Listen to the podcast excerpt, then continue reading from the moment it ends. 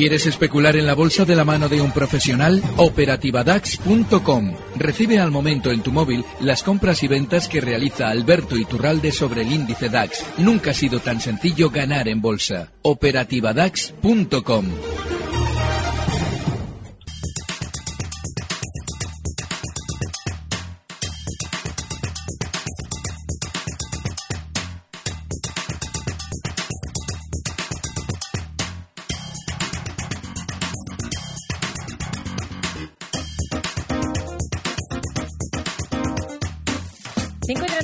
34 minutos de la tarde es tiempo para comenzar ya nuestro consultorio de bolsa en este programa en tiempo real en Gestión a Radio. Hablamos con Alberto Iturralde, responsable de díasdebolsa.com. Alberto, ¿qué tal? Muy buenas tardes. Muy buenas tardes, Rocío. Bueno, una jornada en la que hemos visto que los resultados empresariales han marcado eh, el día en todo el viejo continente y han apoyado, de hecho, al IBEX 35, que ha sido el que mejor se ha venido comportando pues a lo largo de, esta jornada, gracias a las alzas de pesos pesados como Telefónica, Repsol o al buen comportamiento de día que ha sido de otro de los que ha presentado números. Y ahora le pregunto por el aspecto técnico de, de los tres. Lo primero, un poco situación de los índices en general. ¿Cómo ve las cosas? Nuestro IBEX muy lateral. Y hay algo que siempre comentamos cuando eh, un mercado está acercándose a zonas de resistencia en su índice, como es el IBEX con la zona 9.550, 9.650. Y es que lo último que debemos recibir es lo que siempre recibimos cuando ya hemos subido, que son noticias positivas. Es decir, cuando el IBEX no levantaba cabeza, nadie nos decía que comprásemos. Ahora que durante meses ha subido desde zonas de 7.600 hasta los 9.600, ahora todos los resultados son en bloque buenos.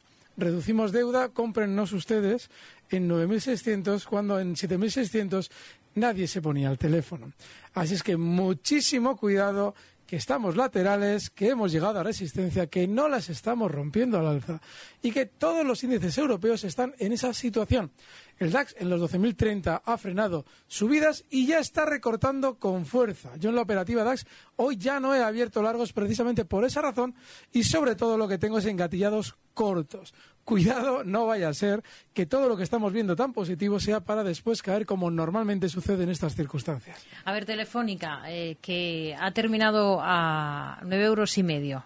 ¿Cómo lo ve? Después de presentar esos resultados y, como bien señala, de anunciar que reduce deuda. Bueno, a mí Telefónica en principio no me convence como eh, una gran subida. Sí creo que podríamos ver durante estos días zonas de 9,85, 9,95. Ahora es vital, pero importantísimo, que Telefónica no vuelva a sus andadas laterales por debajo de los 9.25. Cierra hoy a 9.53. Bueno, pues si cierra un día de estos sin haber alcanzado la zona 10, por debajo de 9,25 significará que esto ha sido una auténtica trampa de mercado, que consiste en lo siguiente. Como Telefónica estaba muy lateral y siempre cotizando por debajo de 9,30 durante dos años, de repente me coloco por encima, como ha pasado hoy, y os doy razones para comprar. Buenos resultados y una reducción de deuda enorme. A partir de ahí vosotros compráis y yo me giro a la baja con vosotros dentro. Cuidadito porque si baja de 9,25 va a dejar enganchados para una buena temporada. Hmm. Em, Repsol y Día, que han sido los otros que han presentado y que han apoyado hoy al menos pues al, al IBEX 35. Día había tenido una apertura de sesión gloriosa, con mucha fuerza. Los resultados se han interpretado por parte de la compañía en tono positivo, pero el resto de la sesión ha sido descender hasta el cierre de ayer, inicialmente, ha llegado a caer hasta la zona 4,87 para en el cierre de la sesión recuperar hasta zonas de 5 euros. Esto no es buen síntoma tampoco. Una compañía que nos intenta convencer de que va bien, rebota con hueco a la apertura para cerrar de forma decepcionante, es un valor en el que no debemos estar. Díaz seguramente durante estas sesiones tenderá a dirigirse más a la baja hasta zonas de 4,80. Si alguien quiere comprar, quiere estar dentro. El stop de ayer en los 4,85 es un punto fenomenal para salir si las cosas se tuercen. Repsol muy lateral.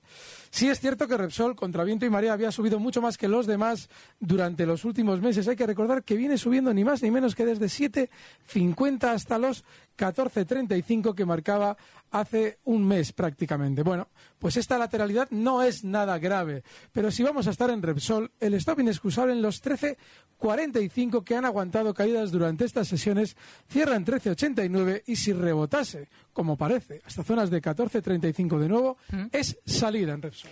A ver, eh, los eh, niveles de cierre, el IBEX en 9.493 puntos termina, apenas ha subido un 0,17%, el DAX en 11.947 después de recortar un 0,42%, muy plana la bolsa francesa con un selectivo CAC 40 que termina en 4.891 y Londres que lo hace en 7.271 después de bajar un 0,42%. Vamos a saludar a José que nos llama desde Madrid. José, ¿qué tal? Muy buenas tardes. Hola, buenas tardes. Eh, quería preguntar al señor Iturralde.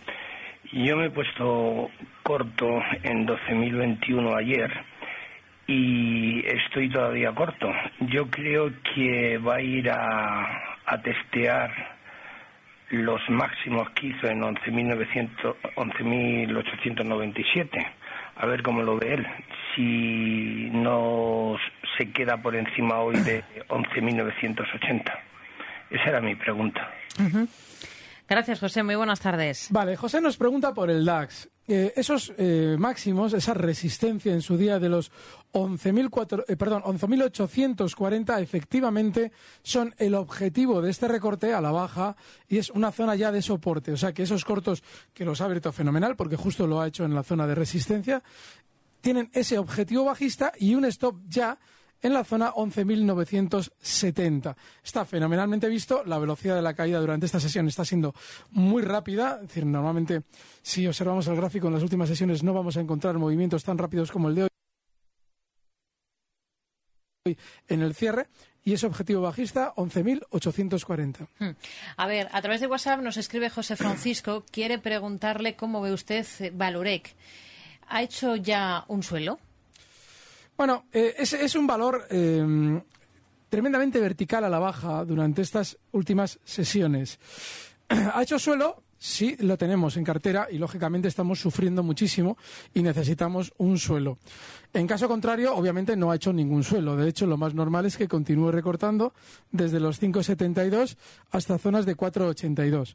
No hay absolutamente ningún síntoma de suelo y más bien todo lo contrario, de continuar recortando durante estas sesiones. Hmm. A ver, eh, otro oyente que nos escribe también a través de WhatsApp y pregunta por Tesla. Dice que está corto. ¿Y cómo lo ve? Fenomenal, fenomenal. Ayer lo comentaba eh, con Jauma a la mañana. Tesla Motors en tres ocasiones ha llegado a la zona 285 para no poder superarla. Y ese es, ese es un síntoma clarísimo. Ayer volvió a no poder superarla, llegó a tocar 280 sin poder subir de allí.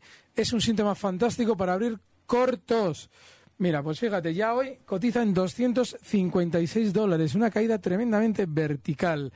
Vale, pues hay que seguir cortos. El objetivo bajista no mucho más allá de donde se encuentra ahora, en zonas de 253, 254, para un primer rebote seguramente, y unos cortos maravillosos.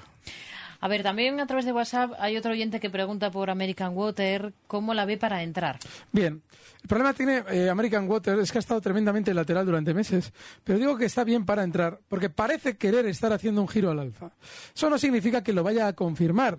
Debería superar zonas de 77,80, está ahora mismo cotizando en 75,14, para confirmar esos largos, esa especie de giro al alza. Pero mientras tanto, por la velocidad alcista que lleva durante estas sesiones, se puede estar largo con el stop en los 14, eh, perdón, 74 dólares. Así es que, si él lo quiere intentar, es stop en 74. Primer objetivo alcista en esa resistencia que confirmaría largo en los 77,80 y luego ver venir. Hmm. A ver, otro oyente que nos dice, ¿qué le ha pasado a ArcelorMittal que se ha dado la vuelta en una hora? ¿Cree que llegará a 10 en las próximas semanas? ¿Me lo puede analizar? No, no creo que vaya a 10. El problema que hay es que Arcelor se nos olvida que es un valor bajista. Claro, durante estos días superaba la zona 8 y lo hacía con mucha autoridad, pero la zona 8 superada no significa que vayamos a ir a 10. Significa que, bueno, pues puede llegar a estas zonas de 9-15, no mucho más. Es un valor de fondo bajista lo normal es que ahora de manera inmediata quiera recortar desde los 8.44 hasta zonas de 8.20 un poquito más abajo seguramente, ahí tenderá a aguantar temporalmente. Lo que le pasa es que es bajista. Otra cosa es que el rebote pueda aguantar más, que parece que podría tener un poquito más de rebote del que ya ha hecho. Hmm. Vamos a saludar a Pedro, que nos llama de Málaga. Buenas tardes, Pedro. Buenas tardes, Rocío. Un cordial saludo. Díganos, caballero. Sí, mi consulta para don Alberto son dos. Hoy he entrado en técnica reunida a 36-35 me gustaría saber su opinión. Y hace unas semanas tengo comprada Popular a 0,88. A ver qué me pudiera decir. Gracias, muy buenas tardes. A ver, comenzamos por cuál. Técnicas. Eh, no tiene buena pinta. Yo he comentado estas semanas que el, el nivel 36 es clave.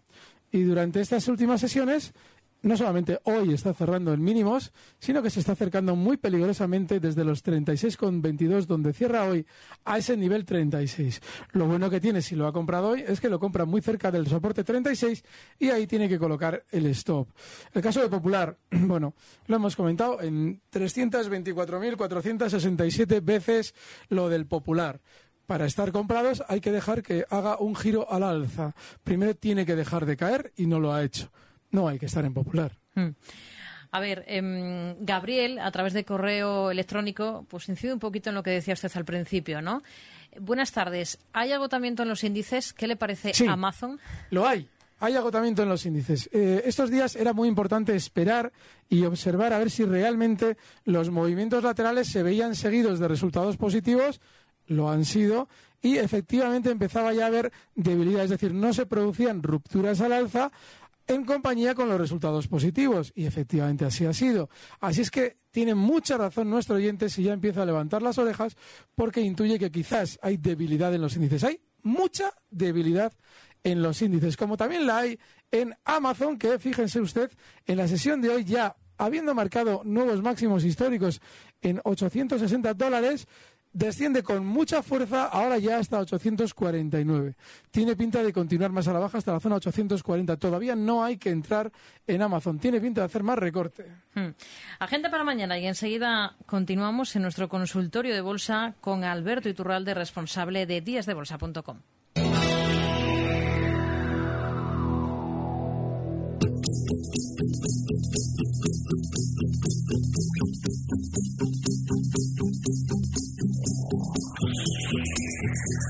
Thank you.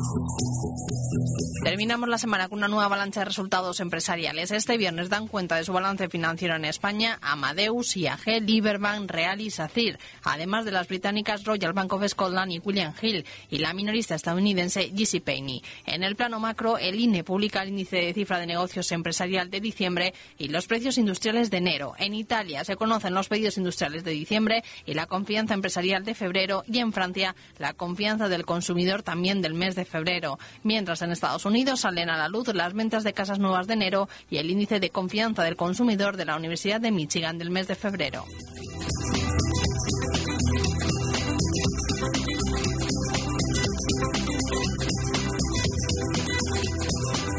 Retomamos el consultorio de bolsa con Alberto Iturralde, responsable de díasdebolsa.com. Vamos ahora con un mensaje a través eh, de correo que nos envía Roberto. Pregunta por Fresenius para compra. Y luego por otras dos compañías, Heidelberg Cement, también en el mercado alemán, un stop. No sabemos la posición en qué nivel la tiene. Y en AXA lo mismo, en la aseguradora francesa. Bueno, el caso de eh, Fresenius es eh, el de un precio que está marcando durante estos días nuevos máximos históricos. Está muy bien. Quizás sí habría que dejarle ya, después de la sesión que hemos tenido hoy, hacer un recorte un poquito más eh, profundo desde los 76,24 hasta zonas de 76. Sigue en esa tendencia alcista, es un valor que está muy bien para el largo plazo, no merece la pena complicarse la existencia para rebotes, pero se puede estar. El caso de Heidelberg Zemen, clarísimo, la zona 85 es un stop inexcusable. No es un valor que esté especialmente bien, está muy, muy en lateral durante estas últimas semanas y este tipo de precios en zona de soporte ya no deben estar en nuestra cartera, por debajo de 85. Hoy está en 86,05. Y el caso de AXA. Aburridísimo. Este sí que no merece la pena, pero más que nada porque durante estas últimas sesiones marcaba máximos en zonas de 25 para recortar. ¿Qué últimas sesiones? Lleva un mes recortando sin ningún interés. Claro, alguien dirá, bueno, pero es que igual llega un soporte y puedo entrar. Bueno, pues vale. Los mínimos están en 21,80, quizás ese sea el stop si queremos entrar largos. Cierra hoy en 22,60 y como mucho para un rebote hasta 23.50. No merece la pena AXA. Mm. A ver, Mariví de Valencia, que a través de WhatsApp nos dice que tiene comprada SACIR a 2,20 y que últimamente está cayendo. ¿Ve posible un rebote o vendo? Bueno, el problema de SACIR es que ya ha llegado a una zona en la que hemos insistido varias veces que es un valor que no, no, no tenemos que tenerlo. No porque su tendencia alcista sea, eh, lógicamente, algo que se haya roto a la baja, o tendencia alcista, bueno, rebote, porque está en tendencia bajista, pero no porque el rebote se haya, finalizado en el largo plazo, sino porque ya tiene debilidad, no tiene especial movimiento ya al alza como venía acostumbrando y ya no debe estar en nuestra cartera. Un último stop justo en los cierres de hoy en, en 2.29, por debajo ya no hay que estar. Hmm. José de Valencia eh, nos dice que también tiene SACIR, o sea que nada, pero pregunta también por Catalana Occidente. Stop. Hoy mm, Catalana Occidente ha presentado resultados hace poco, hace pues eh, unos minutos, ha ganado un 9,6% más, hasta algo más de 324 millones de euros en todo el ejercicio 2016. Y me ha dado un disgusto, porque yo estos días venía hablando maravillosamente de Catalana Occidente. Y desde luego que una vez que hemos conocido que nos dan muy buenos resultados, yo ya empiezo a desconfiar por completo de este valor. Quiere decir que haya que venderlo y salir corriendo. No sabemos hasta dónde quieren estirar la tendencia alcista que le ha hecho marcar durante estos días nuevos máximos históricos. Hoy cierra en 31.28, el stop en 30 con 40, vamos a darle un poquito de margen, y objetivo alcista en 32,80. Hmm. A ver, a través de correo hay un oyente que nos pregunta por eh, FAES eh, si ve a la compañía volviendo a atacar los 370 y también pregunta por IAG, por la aerolínea. Una vez afianzado el nivel de 6, ¿la próxima resistencia son los 6,40? Afianzado el nivel de 6. claro, es decir, no lo ha superado, pero para nuestro oyente lo ha afianzado. No solamente lo ha superado, sino que lo ha afianzado. Hay que abrirse un gráfico, ¿eh? A la hora de ver niveles. FAES, eh, que si volverá, pues no lo sé. No lo sé, sería hacer cábala y sobre todo intentar adivinar. Claramente tiene un soporte en los 3,30. Ahora está en 3,37. Si él las tiene, ahí en el 3,30, poquito por debajo, 3,29, puede colocar el stop. Y a partir de ahí, lotería, si va a romper al alfa o no. IAG ha llegado ya al nivel que hemos insistido durante meses, que como era pre-Brexit y como tenía margen hasta ahí, y como todo el mundo hace unas semanas nos hablaba mal de las áreas, y como ahora ya nos están hablando bien, cuidadito, ya no hay que tener eh, IAG como un valor que, digamos, puede, puede estar en nuestra cartera y tranquilos con él, porque ya ha llegado a marcar 6.15. No solamente esos 6.10 que comentaba yo estas semanas, 6 euros, 6.10, 6.15, 6.20.